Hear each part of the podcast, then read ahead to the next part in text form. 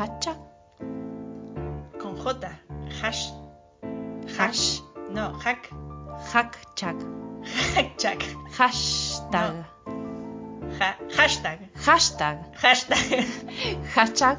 No. Hashtag. Sí. Hashtag. Dos señoras. Hashtag dos señoras.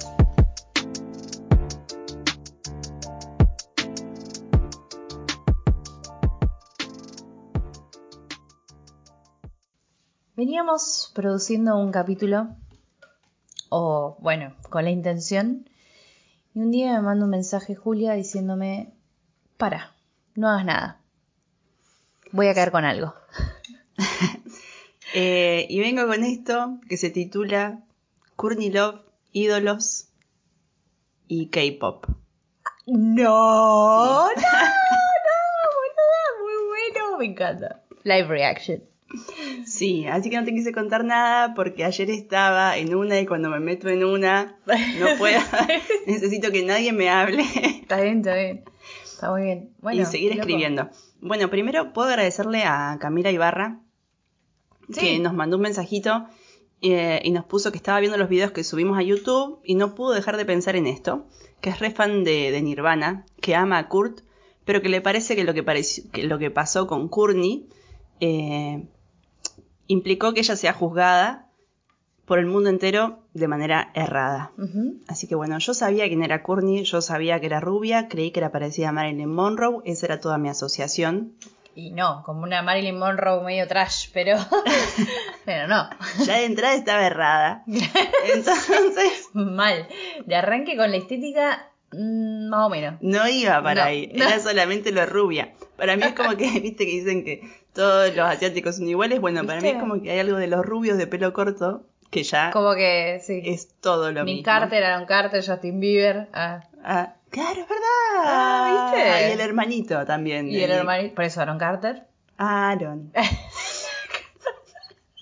Estoy llegando rapidísimo. Los de Uptown De- Girl.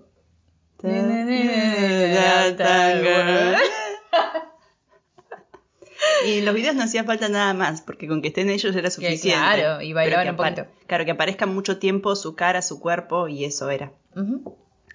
Bueno, entré en esta situación y empecé a recibir información tanto de Courtney Love, como que aparentemente lo había matado, a Kurt, ¿Tipo teoría conspirativa? tipo o- teoría conspirativa, o sea que lo había asesinado y que había planificado el asesinato. Ah. Y en algún... Bueno, dale, vos No, no, decime. No, que si en algún momento se llegó a nivel judicial como a preguntarse realmente eso, ¿entendés? Porque Sí. la, la gente genera teorías conspirativas que por ahí no pasan de, de YouTube o en ese momento no pasarían de algún foro que otro o, o algo así. Eh, una persona, un detective privado, armó la teoría y la presentó específicamente. Por lo Ah. menos en me- a nivel mediático. O sea que Claro, la historia quedó mediáticamente instalada. Miente, miente, miente, que lo quedará. Ay, estaba pensando en eso. Y Sí. bueno, y la voz verdad y un montón de cosas, ¿no? Como que de repente eh, se dice tanto algo Sí. Eh, mi papá tiene un dicho que es como una vez que instalaste la duda, eh, digamos, eh, no, no sabes cómo funcionan los cerebros, pero vos lo dijiste y queda algo en la mente de las demás personas, como Sí, nivel micro o macro, ¿no? Como que medio mm, Inception. Ah, Inception, qué peliculón, claro, como que metés la idea en un meta, meta, meta, meta, meta sueño. Ah, no. Y que dejas un montón de ideas asociadas. Claro. Yo me acuerdo también, bueno, estoy con las ideas revolucionadas, pero me acuerdo de un libro de Humberto ¿Cuándo no? Eco que Ah. se llama Número Cero, donde cuenta un poco cómo armaban las noticias. Tipo, no sé, un adolescente eh, perpetró un robo a mano armada en un kiosco, tenía 16 años. Después otra noticia, en la misma página, ponele. Eh, los jóvenes no ingresan a la universidad por falta de mérito. Otra noticia, el embarazo adolescente está en crecimiento, qué sé yo. Entonces, o encontraron una persona, un yankee tirado en la calle. Y todas esas noticias juntas, no te lo dice explícitamente, pero te dice la verdad que la juventud, Claro. a mí nadie me va a pagar la jubilación. Yo interpreto eso, otro interpretar otra cosa, pero como un montón de noticias así salteadas, dan cuenta de una verdad que vos la terminás armando, o sea, bien gestáltico. Bueno, así que gracias a Camila entré en esto y entré en Nirvana, que la verdad que me encanta la música, pero no, nunca escuché un CD completo. Eh, y bueno, y, y empecé a ver qué le había pasado. La fuente de la información es notas periodísticas y YouTube. Si ustedes las necesitan, después las piden porque existen. Eh, y empiezo a ver, digamos, dónde nace ella. Y que ella nace madre, padre, adictos al ácido. El padre se dedicaba a, a armar ácidos. Y aparentemente le dio ácidos de chiquita. No. Y por eso le sacan la tenencia. O sea, ella sí. Vos sabés que no da. No, sabés que me estaba preguntando por qué. Dije, qué injusticia. Un padre que le da un poquito de, de acidito. ¿Qué le puede hacer una niñita? Es un desarrollo de la imaginación, dijo el padre. Claro. Pero. No, señor, no corresponde. Entonces, los papás de Linda, que era su mamá, que es su mamá, no sé, sí, debe seguir siéndolo. Eh, ser va a ser, no sabemos ser si va está a ser, viva. Claro. Le quitan la tenencia después de un juicio. Mm. eh, que, y tenían mucho dinero esta gente, así que bueno, obviamente que Ah, tenían mucho dinero. los padres de Linda, sí, Los padres de la Ah, madre. Claro. Esos serían sus abuelos maternos. Pero ellos la vivían de hippie, tipo hippie con osde. Ellos la vivían de muy hippie, era en acuario, flower power, ácido. Sí. Age of Aquarius. Age of Aquarius. Bueno, esta chiquita eh, empieza a ser como mm, rebotada de un lugar a otro. Después de. Esta chiquita. Esta chiquita, porque la verdad que Era chiquita. era chiquita y es tratada con mucho desprecio en general. Claro. La mamá se separa de ese padre, obviamente que con un juicio en el medio está difícil después reconstruir algo. Mm. No imposible. Y, mm, y se casa con otra persona. Y Mm. tiene otros dos hijos. Frank Rodríguez se llama este señor. Y tienen uno adoptado más. Vamos por cuatro. Vamos por cuatro. Sí, exactamente. Y este padre la, la adopta a ella y le da el apellido. Ella se llama Courtney Michelle Rodríguez. Antes de ser Courtney Courtney Love. Love. Sí, porque hay que venir al sur para conseguir. ¿Cómo era la de Rafaela Borea? Para hacer bien el amor hay que venir al sur. Por eso se puso Love, ¿entendés? Ah. No, boluda. No.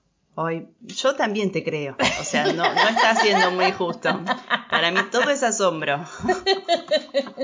Perdón. No fue a propósito. O sea, sí, pero no. Pero no. Entonces esta chica em, empieza como a rebotar. Su madre se separa y se va de nuevo con otra gente y se va a Nueva Zelanda y la deja. Ocho años y dice, mira, la verdad que yo no puedo hacerme mucho más cargo de vos con ocho años, así que he decidido que te dejo acá, me voy con el resto de la familia, con un nuevo amor a Nueva Zelanda. Pará, o sea, con este Frank, no, No, se con separó. otro.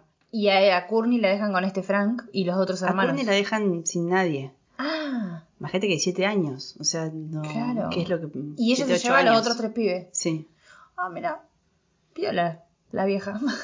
sí. El amor es instintivo, el amor de madre. Muy instintivo. Mm, mira cómo te miro. Y este señor la adopta.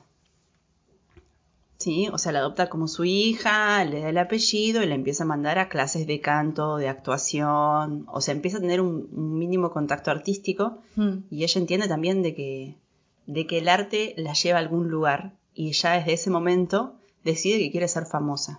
O sea, su objetivo, escrito en su diario íntimo, es que ella quiere llegar a tener reconocimiento y fama.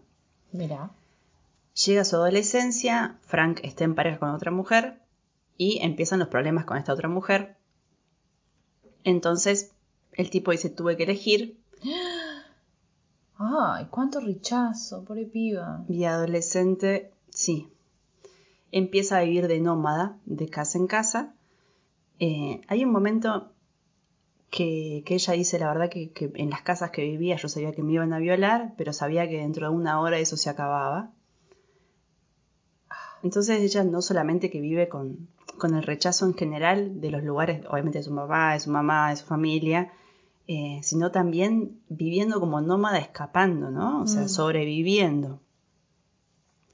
Y en una de esas cosas le encuentran robando eh, una camiseta y la mandan a un reformatorio y después a un lugar de reinserción. Y en ese lugar conoce como a un noviecito y que le regala un disco de Pat Smith y de Pretenders. Entonces encuentra como la música. Ah, primero había conocido a las Runaways, me parece. Y dice, bueno, la verdad que para ser subversiva hay que cantar y delinquir. Y después dice, bueno, para, yo puedo gritar, cantar y a la vez rebelarme. Y encuentra que ese grito eh, le hace que el dolor sea menos, menos doloroso, ¿no? la herida menos profunda. Mm. Y ya desde chica, a mí lo que me llama la atención de esto es que ella desde chica sabe que quiere ser famosa, o sea, que quiere Claro. tener ese reconocimiento. Claro, no le importa por qué. O sí. Quiere ser famosa tocando música, o sea, Ah. siendo estrella de rock. Sí, intenta en un momento con la actuación en el cine independiente, pero no le gustó tampoco, o sea, como que no le gustó la fama que adquirió de esa manera. Mm. Siguió prefiriendo la fama de la música. Bueno, siguió, en este lugar y a los 16 años dije, la verdad que nadie me cuida, yo me emancipo. Se emancipó y recibe la herencia de sus abuelos. Eh, y tenía una renta de 500 dólares diarios. Pero para el consumo que ella ya tenía de, de heroína ya no, no le bastaba. Así que se desnudaba en clubs para obtener más dinero. Mientras buscaba, seguía buscando grupos o personas para formar una banda. Eh, y encuentra a, a una bajista, Jennifer Finch, o Fink, con quien también consumía eh, o sea, como que entra en un consumo bastante más abusivo. Incluso llama a su hermana para contarle, mira, estoy consumí heroína, vomité un montón de veces, pero estoy bien. Con las hermanas sigue manteniendo un contacto, con su madre no, su madre después vuelve a aparecer a los años como más llegado a esta época. Mm. Y un poco esa era su vida, o sea, ver cómo conseguía el dinero, las drogas y el rock and roll, obviamente, como, como el hilo conductor. Mm. Eh, se encuentra con un grupo que es Faith No More, como yo en principio pensé que era Say No More, es Faith No More, eh, y la contratan a ella, digamos, para cantar, pero después el grupo eran varones y le dice que no, que quería como proyectar cierta energía masculina y como que ella no estaba dando, así que nada, se va nuevamente eh, el rechazo Ay, y en ese momento necesito que la pegue. Ah, un momento en el que la pega. Y en ese momento toma la decisión de tener una agrupación femenina. O sea, de entender de que es en el feminismo que, que tiene que ir y con otras músicas, mujeres también. Em, conoce después a otra guitarrista con quien forma Sugar Baby Doll. Me encanta el nombre, me encanta el nombre. Pero bueno, de nuevo, consumía, se desnudaba, deliraba, Claro. arriba del escenario y, y bueno, el grupo no, no llega a muy buen puerto. Ningún proyecto llega a buen puerto si no hay una constancia mínima Claro. y menos con, con heroína en el medio. Ella dice específicamente que fue un momento de, de mucha autodestrucción directamente y que la traían la música y que la traía a los yankees y los rockeros como con cara de, de malos y se pone un poco a perseguir rockeros. O sea, como que en las historias que ella cuenta se nota que es como agresiva con lo que quiere. O sea, va y obliga a la gente a que esté en su grupo, o le suplica de rodillas, o, o se muestra que tenés que contratarme, te vas a, si no te vas a arrepentir, como Sí. No sé si eran amenazas de que algo les iba a hacer, pero sí se notaba como que tenés que hacer esto. Mm. O sea, es- este es como mi derecho a estar acá y, y contratarme. ¿Hay biopics? De. Mm, Curly. seguro, pero viste que lo audiovisual así, a ese estilo, yo me, me recuesta a mí. Sí, sí, es ese tipo de películas que a mí me. O sea que. Sí, no sé. De rockeros. Mm, Derro- de- de- derrotados, desastrosos. Ah, no, no, no sé si me cae mucho. Pero. eh, primero me gusta escuchar la historia como contada por vos. Eso como que ya me cae bien. Ah. Pero deberí- debe haber película, habría que buscar. Para mí que sí. Es que sí, es alta película yonki. Lo que pasa es que, mm, que en el medio está también la figura de, de Kurt, digamos, Claro, y lo que pasó sí, con Kurt. fuerte. Claro, me parece que hay mucha más deidad con Kurt Cobain que con Courtney Love. Eh, y bueno, ella buscando otro rockero encuentra, va buscando a uno y como no estaba, eh, se engancha con, va buscando a Billy Corgan de los Smashing Pumpkins. Ah, esa es la canción de Sabrina, ¿no? ¿De esa banda es? No. No, me parece que no. ¿Cuál es? Ay, que está ella. Funky song, funky no. Shake it, funny, funky song. Puede ser, puede ser. Bueno, habría que googlear. Ay, Estamos re rocola, Ay, boluda. sí, mucha, mucha carísimo. Y bueno, ahí lo encuentra Kurt. Kurt Cobain. Mm. Eh, encuentra a Kurt Cobain y se enamoran y, y forma una pareja. Ella dice que, que había dos con narices perfectas, uno era Axel Rose y no se iba a emprender con Axel Rose, pero con Kurt Cobain. Sí, ellos estaban en, en el mejor momento también. Mm. eh, Nirvana. Y, y acá hay una historia por ahí vinculada con Argentina, en el medio, que, que me pareció que estaba re buena, que me la comentaron mientras estaba buscando esto, y que es el momento en el cual Nirvana viene a Argentina Sí. y eh, traen, Kurt trae a Calamity Shane, que es una banda de Estados Unidos, para ser telonera. Hmm. Entonces tocaba primero Los Brujos, estamos hablando del año 1992, Estadio de Vélez. Tocaba después Calamity Shane y después tocaba Nirvana.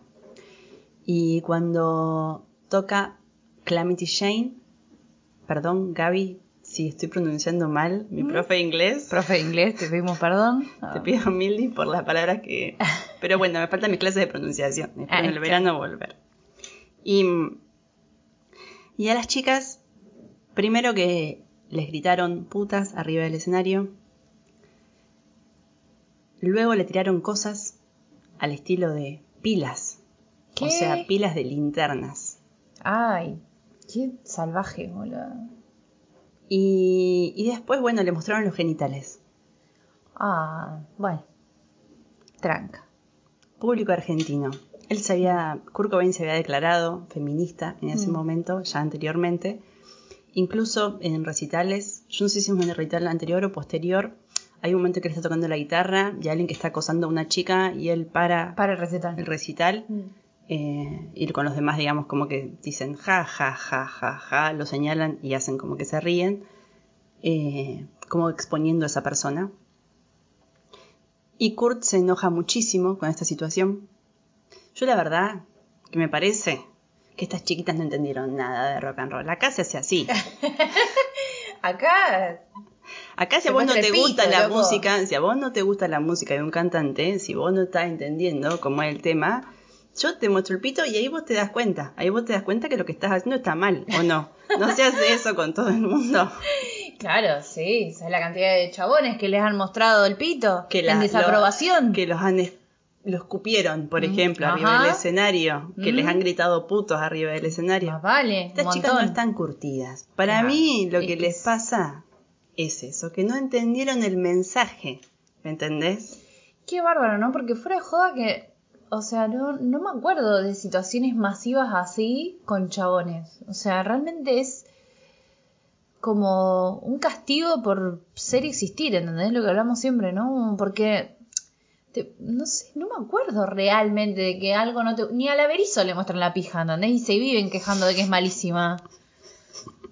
¿Entendés? Pero los No, no escupen, les tiran cosas. No sé, me parece que no. No, no me. Ni siquiera Justin Bieber que pisó la bandera, que si sos patriota te podría afectar. Ni siquiera a ese chabón le gritaron y le mostraron la pija, ¿entendés? Porque claro, otro chabón que... O sea, me parece que en el fondo es tipo, ¿qué le va a molestar a otro chabón esa, esa violencia? ¿no? Como en Sí, un sí. pensamiento así muy choto y... eh, justamente... ah, eh, y a la mina se lo mostramos porque eso hacen, o sea, nos violentan de esa manera, tipo cuando éramos chicas y salíamos para el colegio caminando y había un chabón en una ventana mostrando una pija, otro andando en bici, el otro leyendo un diario en chota. Eh, como que es históricamente la lección que nos han hecho desde que somos chicas, ¿no? Como yo la tengo y la puedo mostrar. Pero ¿cuál es el mensaje que uno puede interpretar de eso? O sea, arriba un escenario, tocando Sí, frente a cuatro 20.000 minas. personas. Cuatro minas. Sí, que además las elige, digamos, Kurt Cobain de alguna manera las lleva. Estaban o la banda. anunciadas, estaban anunciadas, no es que hay Encima. alguien que... Encima. No ¿Qué es lo que uno puede interpretar de eso? La verdad que yo no, no, no encuentro, o sea, y además la barrera idiomática, no sabía tampoco los que le gritaban. Entendían que les decían putas después, pero no entendían lo que estaba pasando en ese momento. Claro, hasta que muestran la Happy. Bueno, ahí supongo que habrán terminado como de redondear el, el contenido de estas personas. Terminado de entender lo que estaba pasando y se quisieron ir del escenario Y sí. y la gente de la producción le dijo que no podía maltratar así al público argentino. Arre, arre. de nuevo una cuestión violenta o, eh, y, y después que el anuncio fue como que a Kurt Cobain no le gustó el público argentino porque lo que sucedió después de eso fue que muy enojado no quería subir al escenario Mm. y decide hacer un show con canciones que no estaban dentro de la lista y empieza a tocar Smell Like Teen Spirit un par de veces. No sé si me estoy confundida con la cantidad, puede ser cuatro o seis, la verdad que no me acuerdo. Eh, y empieza a tocar y cambia de tema, desafina, hace cualquier cosa con el sonido, como en desaprobación, y el público argentino no termina de entender qué pasó hasta meses después, en diciembre, cuando sale un, CD con, con temas, digamos, como extras, donde él escribe una carta donde, donde dice que, que no, como que no puede creer haberle pagado 5 mil dólares a, a esta banda Clementi Jane para bancarse a un montón de macho boys, como machitos argentinos. Mm. Eh, como que recién ahí, cuando él dice, che, escribe específicamente, uno puede llegar a entender, y con los años que han pasado, de que era una cuestión de género, de que era una cuestión de machismo, que era una cuestión de violencia, Sí, eso sí. que había pasado. Está clarísimo. Va, bueno, capaz que con una mirada del 2021, pero. Estamos hablando del 90, hace 30 años. Pero es que igual, o sea, vos tenés. Pasó una banda de, de varones, totalmente en paz y tranquilidad. Nadie le mostró ningún huevo, ninguna pija, ningún nada. Viene la de las chabonas. O sea, y aleccionan de esa manera, disciplinan, tipo, las minas no tienen que estar en el escenario. Igual, o sea, no nos muestran la pija, pero otras cosas como, por ejemplo, músicos en contra del cupo de género. En los premios, por ejemplo. Eh, el pelotudo, el productor ese cordobés que me acuerdo hace, uno- hace un- unos años, unos meses, decía como... Eh, si hubiera mejores músicas no necesitaríamos el cupo, como cosas como que no las, no las elige porque no hay muy buenas músicas. ¿Por qué no se van a lavar el orto? La verdad me tiene la re cansada. Iba a putear un montón, más Sí. de lo que ya vengo puteando. Pero eh, me parece que ella va por ahí. Es más, tiene una frase que la- ella le recomendaría a cualquier mujer que agarre una guitarra y grite, o sea, que haga música. Kurnilova aconseja directamente eso. Porque lo que pasó después para este grupo de pibas es que de no ser famosas a pasar por este evento, cortaron la gira antes, este grupo volvió a Estados Unidos y dejaron de tocar por 18 años. Directamente se retiraron de la música. Ellas dicen, con la perspectiva de hoy yo puedo ver que esa fue una cuestión de género. No, perdón, en ese momento ellas interpretaron que era una cuestión de género. Creo que nosotros hoy podemos ver claramente que eso fue una cuestión de género. Eh, y después que uno, le, no, uno no termina de conocer el impacto que tiene eso en otra persona. Como que, imagínate que estás haciendo lo que mejor sentís que te sale y sos abuchada por 20.000 personas en un estadio. Y además cometen un delito que es el abuso. O sea, eso es abuso masivo. ¿Me entendés? Es un abuso masivo. Es una locura, boluda, lo que está, o sea, lo que se plantea en esa situación. La, la decisión de lo que, o sea, decidieron hacer, no, no estoy sin palabras, pero realmente decidieron hacer eso. Nunca escuché, nunca leí a nadie que haya dicho, che, yo estuve ahí, yo le mostré la pija, Mildis, o como que Va a pasar. Ay, mi amor, yo mira Yo cómo creí que te había quiero, querida. una deconstrucción, que alguien debe No, tenido como una... Es que esa gente, bueno, no sé. No sé, habría que preguntarle a gente que, que haya tenido esa edad o aunque no haya estado. Se me ocurren un par de nombres para ir preguntando Bueno, y ver se qué podría onda. preguntar. Sí. Eh, ellos... Nirvana después saca un tema que se llama Very Ape, muy mono, la traducción, eh, y que los acordes son re parecidos a Kanishka, que es un tema de los brujos, que es Ah. Kanishka, Kanishka, Kanishka.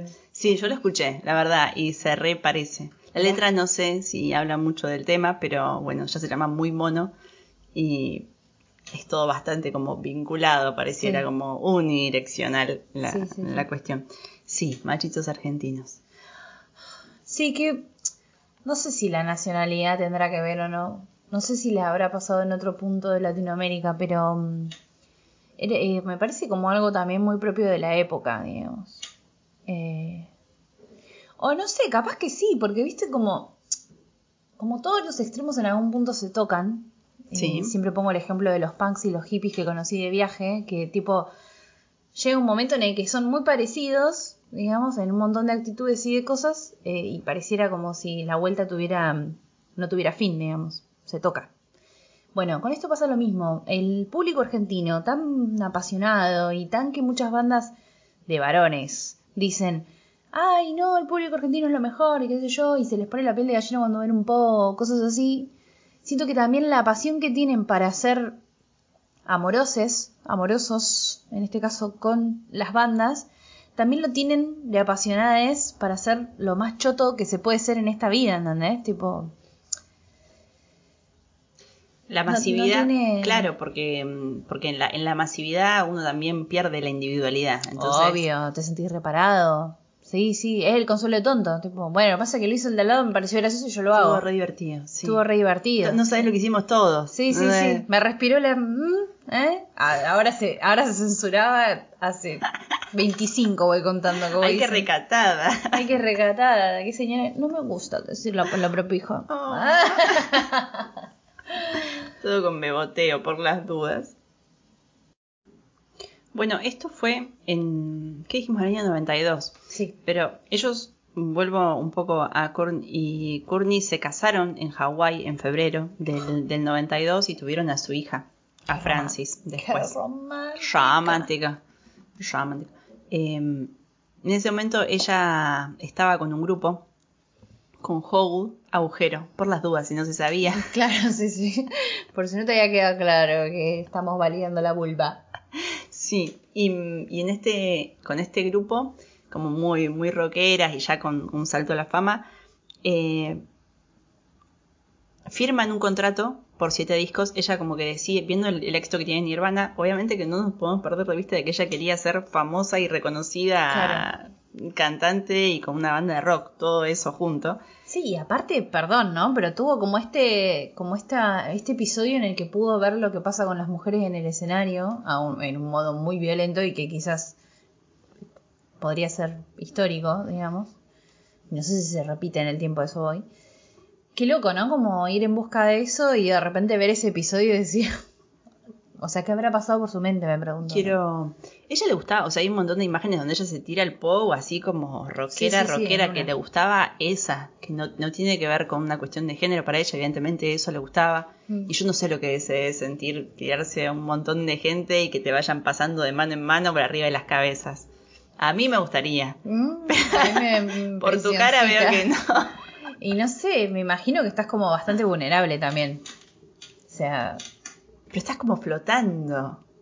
sí, no, pero en estos términos que estamos hablando de bandas, eh, de lo que le pasó a esta banda o estas cuestiones, como que digo, en ese momento, quizás ahora no, pero, o más o menos, pero en ese momento digo, mm, no sé, me daría la sensación de que me van a manosear. tata. Me dan no sé qué. Bueno, sí, está bien, no, uno no puede decir, bueno, sin manoseo, sin manoseo.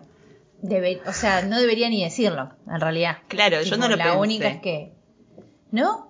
No, no, no, yo Ah, pensé como estar así como flotando, no Ah, sé. no, no. Yo transito mi vida pensando situaciones de peligro para estar en cautela. Tipo, mm, ¿cómo es? Yo te llevo hasta la raíz. Ay, temón. Sí. Che, qué rocola estamos. ¿Vos posta? Ay, Sí, es un temón y está. Está, está haciendo eso de que te llevan. Tiene un nombre, sabes que no lo sé igual, ¿eh? Bueno, en... hace este cambio, ¿no? Con la banda de Hall. De rockera pasa un poco a, a una cosa más pop porque vio, mira, che, le está yendo re bien, yo quiero esto, vamos para allá. Y tiene una, una entrevista en Vanity Fair, en una revista, eh, embarazada ella, donde le truca una foto y aparece ella con un cigarrillo y escriben en la foto de que ella consumía heroína durante el embarazo. La verdad que nunca se puede saber bien sí o no todo ese tipo de cosas. Ella lo niega. Eh, ella dice que consumía sin saber de que estaba embarazada, que una vez que ella supo que estaba embarazada deja las cosas como uno deja las cosas cuando está embarazada, lo cual es difícil porque son consumos abusivos de drogas, pero empieza como una persecución mediática a partir de eso y cuando tienen a Francis, una persona de servicios sociales va con la nota de Vanity Fair a pedir la tenencia de Francis. O sea, le sacan la tenencia por esa nota periodística. Que ni siquiera es nota, es tipo un chumerío. Sí, o Inventado. sea, ella da la nota. Ah, ella da la nota. Ella da la nota, sí. Pero con esa, no es con una denuncia específica, sino eh, como también aleccionando en general Mm. a- contra el, el abuso de, de sustancias ilícitas. Eh, bueno, esto implica, ¿no? Que te sacan la tenencia de tus hijas. Eh, además de que no solamente, o sea, contra ella, obviamente, porque estamos poniendo en duda la maternidad de ella y la responsabilidad, sino que él también Claro. eh, está bastante pasado. Y, mm, y bueno, y desde ahí también ellos deciden eh, como cuidarse un montón más de los periodistas, los amenazan a los periodistas eh, y no tienen problema de que, de que las amenazas salgan en algún lugar, pero después de haber perdido la tenencia eh, de Francis, todo se vuelve bastante más complicado y entran en rehabilitación para poder recuperar a Francis. Mm. Y le dan la tenencia de la nena a una de sus hermanas, a una de las hermanas de, de, de Courtney. Mm. Y empiezan ahí como secuencias, ¿no? O sea, de, de drogas, limpieza, tenencia, drogas, limpieza, tenencia y así sucesivamente. Eh, hasta que, bueno, en el 94 tiene intentos de suicidio Kurt, uno en, en Roma, y finalmente se, se suicida en abril, está, él estaba en Seattle, y se suicida en la casa dejando una nota de, de suicidio. Em, y bueno, ella estaba como en el estrellato de por salir de gira con Hole, con, con el último CD, y esto obviamente que, que opaca toda la situación, cuando también es acusada de llevarlo a él a ese estado. Mm. Eh, ambos consumían, ella por lo visto vivía, o sea, consumía, pero tenía una, una vida como más llevadera.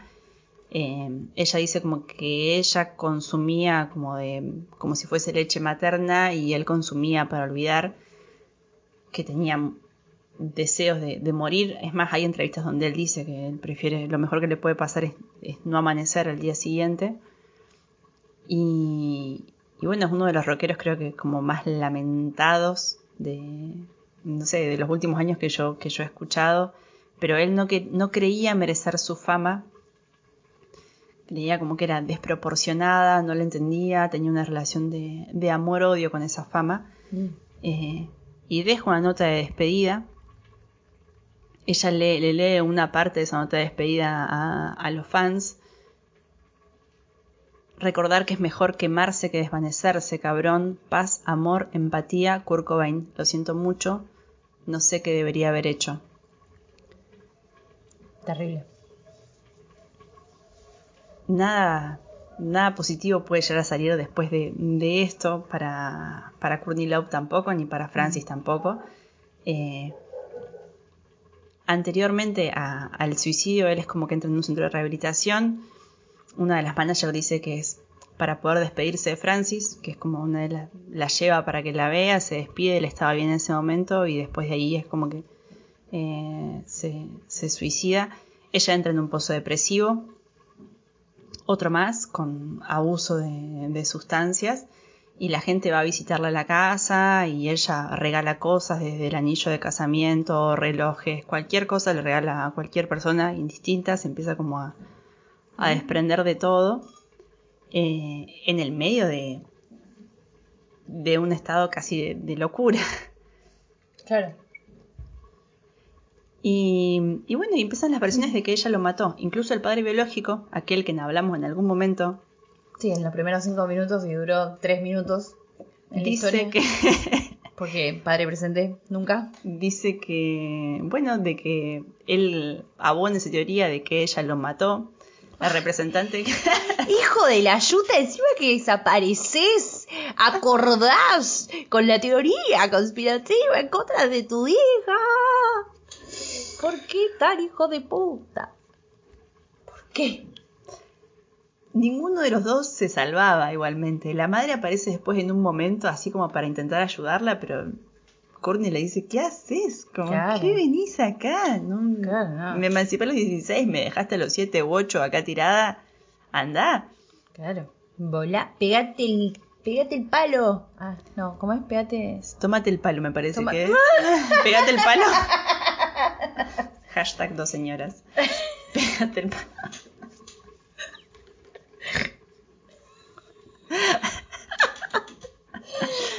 Nada que no ver. sé. Nada que ver. Pegate el palo. Y ahora pegate el palo. Ahora pégatelo. Bueno, este detective que dice que lo mató y el padre. O sea, una teoría muy Mm. fundada. Eh, y al tiempo se, se suicida de sobredosis de heroína la bajista de Hole, también de la banda de ella. Tiene, consigue nueva bajista. Tenía que salir de gira. Claro, Eh, había que salir a salir. seguía que- ella dice, no voy a ser la viuda que, que se pretende que sea, sino que voy a ser un- una viuda distinta, voy a eh, ser limpia. Eh, empieza a trabajar en el cine y hace un contrato con el, con el director de cine y dice, bueno, está bien, yo me contratas y yo no consumo más heroína.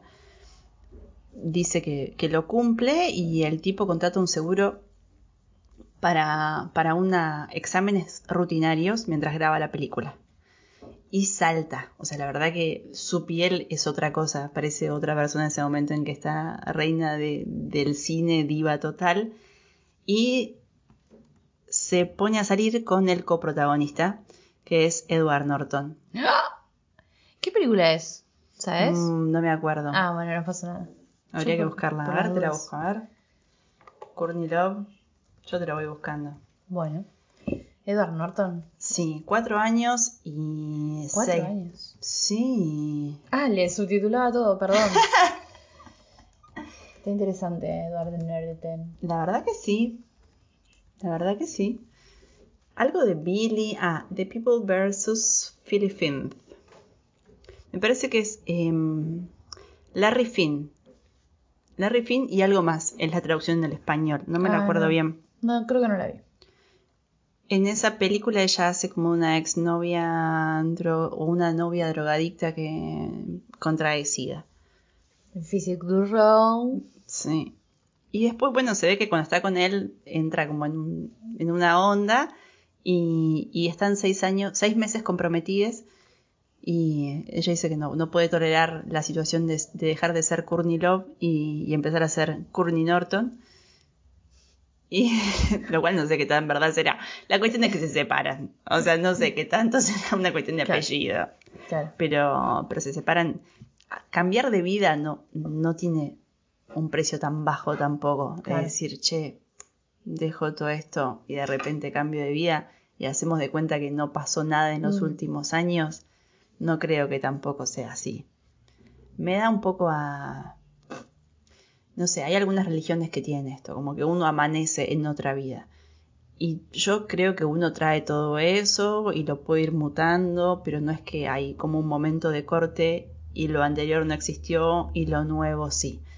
O hay como un renacer, sino Mm. que, que hay una transmutación constante y eso que existió antes uno lo, lo trae, lo va cambiando, lo va modificando, pero no se borra porque yo quisiera borrarlo. Si no sabes qué. Si no sabes qué. ¡Ah! y que de repente se modifica eso. Creo que por ahí la psicología tiene otra mirada sobre ese tipo de, de cuestiones, intenta analizar qué pasó y conectar las vidas de las muchas vidas que uno tiene adentro. Pero bueno, a veces es más fácil también agarrarse de, de que lo anterior uno lo borra y cuenta nueva. Sí. Si nos escuchás por Spotify, seguinos. Si nos escuchás por YouTube, suscríbete y comentanos. Si te gustó, compartíselo a tus amiguis. Y si no te gustó, compartíselo a tus enemiguis y que sufran. En Instagram nos encuentran como arroba 12 horas. Diseño gráfico arroba Nacurena. Yo soy Juli Y yo soy Lule.